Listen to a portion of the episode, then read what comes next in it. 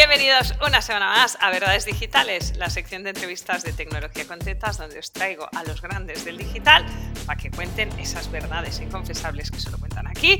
Y hoy me hace mucha ilusión, os voy a contar una intimidad.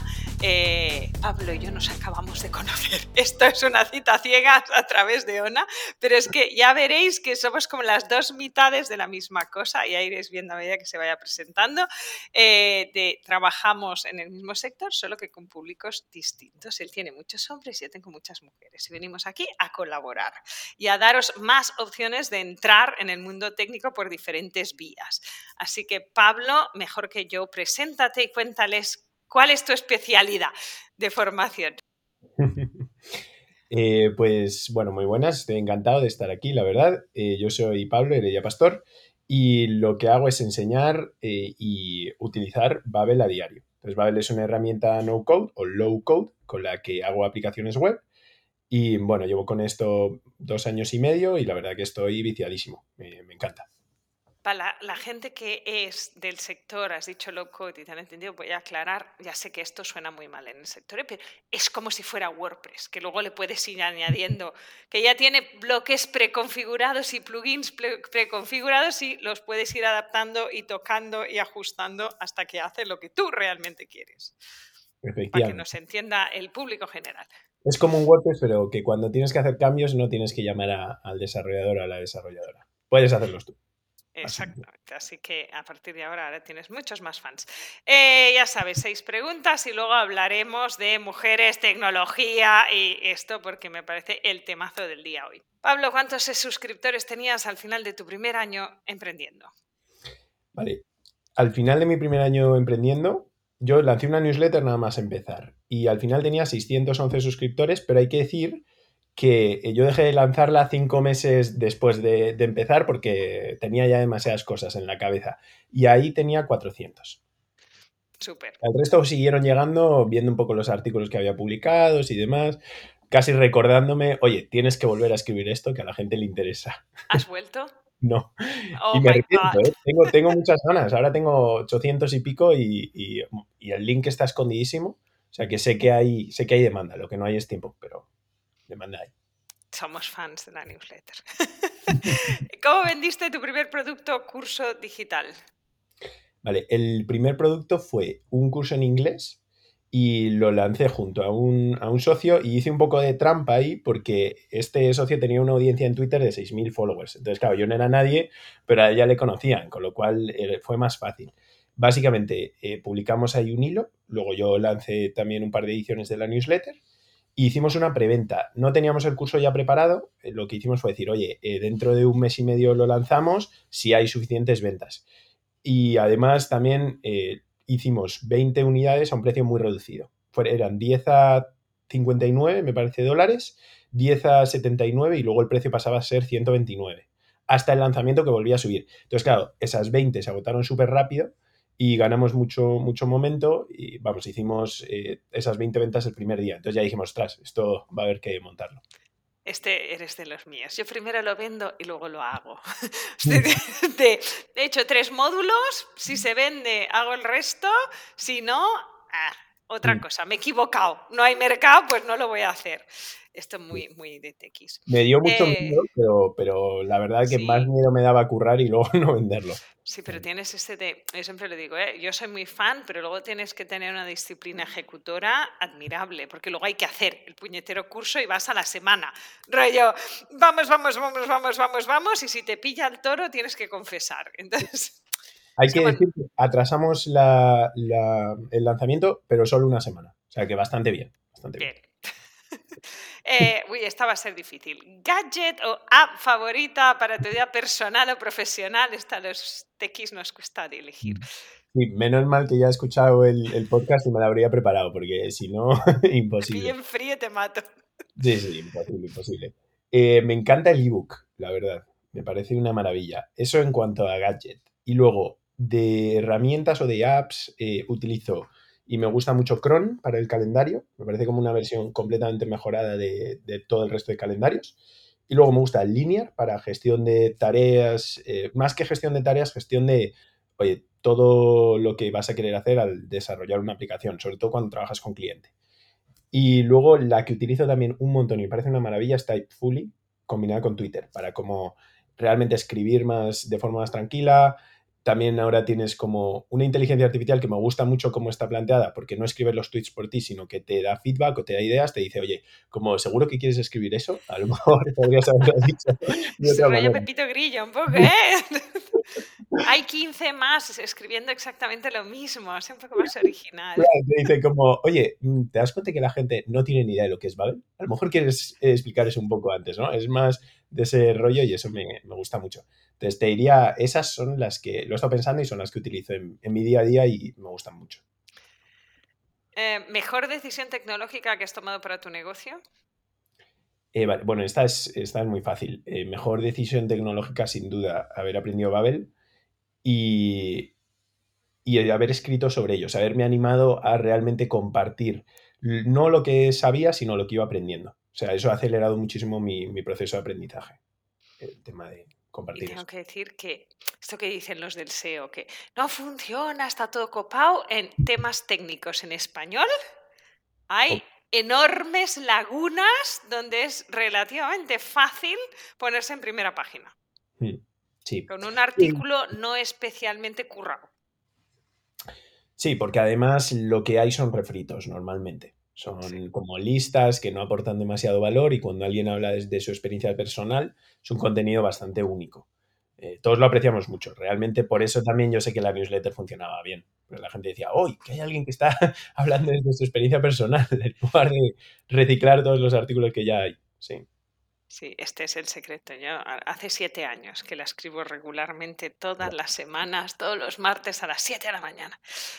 Así que eh, una cagadilla confesable que ayude a los oyentes y visualizadores de YouTube a ahorrarse una torta por el camino. Vale, aquí esta me, he dado cuenta muy a posteriori, por desgracia, pero la cagada más clara para mí fue no optimizar el funnel de venta cuando habíamos lanzado el curso en inglés. Empezaron a llegar muchas ventas mensuales, estábamos como en torno a los eh, entre 1.000 y 1.500 dólares y eso durante varios meses. Y yo siempre pensaba, bueno, esto tenemos que optimizarlo, pero ya, ya llegará. Y claro, llegó un momento que la gente ya dejó de comprar. Estaba desactualizado el curso, había cosas mejores fuera. Y para cuando quisimos optimizar el funnel de venta ya había pocas visitas, ya nos costaba más. Yo creo que si lo hubiésemos optimizado al principio, habríamos duplicado el, el número de ventas fácil en todos esos meses. Entonces nos dejamos mucho por el camino simplemente por no sentarnos, eh, unos días a decir, oye, ¿qué está funcionando? Que no, no teníamos nada de analítica, hacíamos muchas cosas, pero nos parábamos poco a pensar. poco iluminados por la entrada de dinero. Claro, un poco como... la estoy vendiendo! Yo recuerdo este momento de, estoy vendiendo, o sea, ¿qué más quiero? Claro, ya está también ese síndrome del impostor del principio de, oye, ¿qué está pasando aquí? ¿no? Que tampoco dices como, a ver, no sé, esto ya está bien, ¿no? esto ya está bien. Con esto bueno, ya que lo flipo, pues ya está, no voy a hacer más.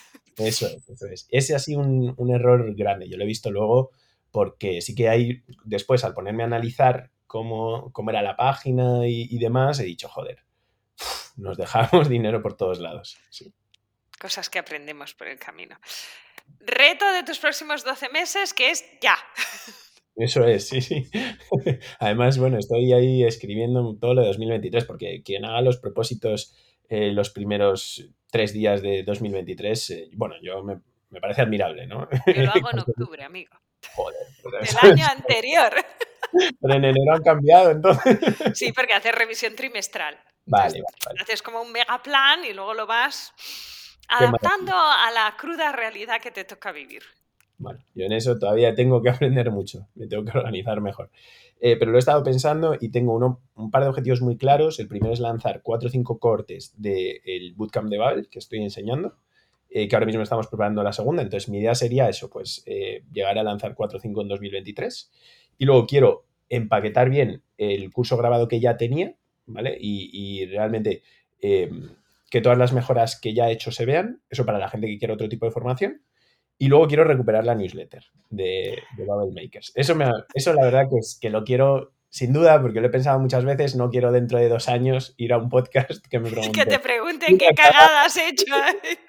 y decir, pues aquella newsletter la gente dejó de suscribirse. No, eso no quiero que me pase. Voy a añadir, que lo hemos hablado antes de empezar a grabar, que esa edición 2 empieza ya. ¿Día? Sí, sí, el 6 de febrero. 6 de febrero. Y le haría mucha ilusión, amigas, tener chicas en sus equipos, ahora en sus grupos de formación. Así que hago un llamado público a todas aquellas locas de lo técnico que me seguís, por si os apetece aprender a programar sin aprender lenguaje de programación, que es ese entremedio, ¿no? De crear aplicaciones con elementos que ya están preconfigurados, que en realidad es lo que se viene.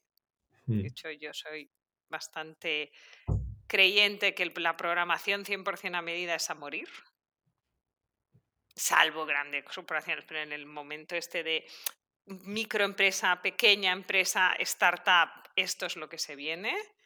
Así que hay un mercado enorme y no hay manos, demasiadas manos disponibles, así que os hago un llamado proactivo en este mes de febrero de Mujeres, Tecnología y Cobra lo que realmente te mereces.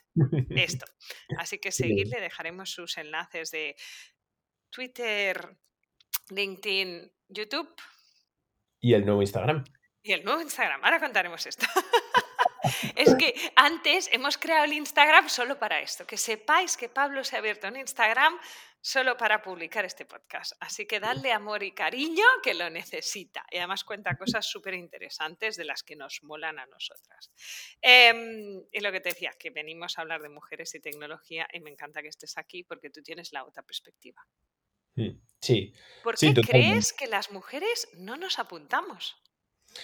Eh, pues la verdad es que no lo sé, me lo he estado planteando y realmente también lo estaba hablando con, algunas de mis amigas y yo no sé si es algo ya mm, adquirido, que a lo mejor la mujer se ve con, no sé, menos, no sé si es derecho o eh, menos poder para hacer una formación de este tipo, ¿no?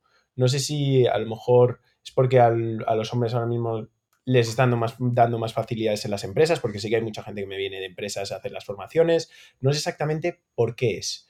Eh, pero estoy tratando de dar con la tecla para que las formaciones sean más diversas, porque además tengo que decir que en mis formaciones grabadas eh, sí que tengo bastantes alumnas y además suelen completar el curso mejor que los hombres. Entonces, alguna de las, de las mejores personas que lo han completado, que ahora mismo ya están currando como desarrolladoras, que tienen sus aplicaciones hechas, eh, son mujeres. Entonces digo, joder, quiero, quiero más porque al final esa tasa de éxito es lo que a mí me, me interesa.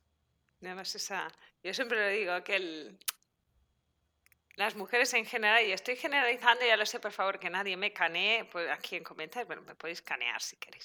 Eh, el pensamiento global, la visión global y de este global hacer trocitos, organizarlos y montarlo y tener como esa visión de si muevo esto se va a mover esto y si muevo esto se va a mover esto, eh, suele ser mejor en mujeres que en hombres. Me El pensamiento lineal es muy difícil. Yo cuando enseño a pensar linealmente, como es, de hecho mis alumnas a esa clase que es de flujogramas le llaman flujodramas, porque es como, no, no, no, no me sirve que haya tres salidas, tiene que haber una salida o dos, si no, no puede haber 15 salidas. Esto es un drama. Pero luego a la hora de gestionar, de ver, de prever, va mucho más rápidas que, en el público masculino, que yo ahora solo formo mujeres, pero tengo una edad y unas canas, y entonces he sido normalmente la única mujer del equipo donde estaba. Claro. en la época. Sí, yo veo también más atención al detalle, eso es algo que me he notado. Y, a ver, evidentemente hay excepciones, ¿no? Hablo aquí de lo que yo me he encontrado y de, en general, estoy generalizando, pero sí que veo que suelen tener más atención al detalle, que es muy importante a la hora de diseñar una, una aplicación es clave, ¿no? En todos los is in the details. O sea, en el macro siempre funciona todo, pero en el detalle más detalle es donde peta. Con la experiencia de usuario, vamos, eso es esencial. Al final, además hay tantas aplicaciones, tantas webs, que si la tuya le faltan cosas básicas eh, o tiene esa interacción que es un poco más rollo que la del competidor, ya está, estás fuera. Sí. Así que chicas, lo dicho, llamado público a que las que os muele mucho más el lado mm, programación, le deis una mirada a, a y a los cursos de Pablo y os apuntéis al directo. Yo creo que también nos da un poco de esa vergüenza de la autoexigencia, ¿no? De todos van a ser mejores que yo. No van a ser un montón de programadores que saben un huevo y yo voy a ser, yo me acuerdo, ¿eh? mi primer cliente en 2016 era, una empresa familiar, o sea, yo tengo 46, tenía 40 tacos y un niño de 7 años, ¿eh? y, y el propietario de la empresa me llamaba la niña. De hecho, me llamaba la niña de los barquitos, porque yo les empecé a dibujar el proceso en flujogramas para que me lo estructuraran para montar un RP. Y, entonces cuando llegaba decía, ¿ya ha llegado la niña de los barquitos? Como, oh my God, cuánto trabajo por hacer. ya ha llegado y se va. Disculpe, soy la consultora que le va a automatizar el almacén. Madre mía, madre mía. Pero sí, sí, esa sensación de todos van a ser mejores que yo. Yo creo mm. que esa es como kit de la cuestión. Pues voy a, voy a decir una cosa, que es que en la nueva edición no, hay nadie que sepa programar, de momento, de la gente que está apuntada. Así que apúntense que no va a haber nadie que sea un crack y tú vas a ser la patata más patata de la clase. Vas a ser brillante y lo vas a hacer súper bien. Y bueno, cracks van a ser eh, todos y todas, pero en diferentes cosas. Más gente que tiene background, pues mira, hay un profesor, eh, luego hay gente que se dedica al marketing, gente que se dedica a producto, pero no hay nadie que programe de momento. Y en la primera edición, que había 13 personas, eh, había dos que sabían programar y 11 que no. O sea que realmente el perfil de persona no es una persona técnica, sino más una persona que tiene esos intereses y que sí que pues, se maneja un poco con, ordenadores, con herramientas y que le interesa todo el mundo de la creación de, webs, de producto, eh, etcétera, etcétera. Que tiene muchas ideas. Que las Apasionados tecnológicos. estos, somos, estas somos nosotras. Em, genial, muchas gracias por venir, Pablo, por compartir tu visión. Si alguien quiere canearnos, déjale que él es el invitado. Caneadme a mí por ser generalista y decir cosas políticamente incorrectas. Eh, mil gracias por estar, por aportar esa visión desde el otro lado de la barrera, ¿no? De los chicos también quieren incluirnos, aunque a nosotras no nos parezca. Sí, yo, de hecho, a los amigos del sector técnico y programadores están en la misma situación gente que contrata y que me dice es que quiero contratar chicas y no encuentro.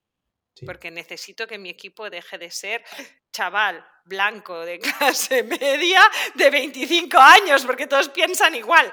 Entonces no tengo ideas originales. Efectivamente. Y yo la parte de la edad ya la he conseguido, eh, digamos, paliar, porque tengo gente de 25 a 60, igual me parece maravilloso, solo me queda esta el género. Así que hoy vamos a hacer un llamado formal en este mes que vamos a dedicar a cobra lo que realmente te mereces y métete en el sector tecnológico, que es de los que tienen paro cero prácticamente y aquí hay trabajo para todas. Mil gracias por venir y a vosotros os veo la semana que viene en otro capítulo de Verdades Digitales donde invitaremos a otro grande para hablar de igualdad, de salarios, de merecimiento y de por qué las tías tendremos resistencia a meternos en temas tecnológicos. Hasta la semana que viene. Muchas gracias, Alba.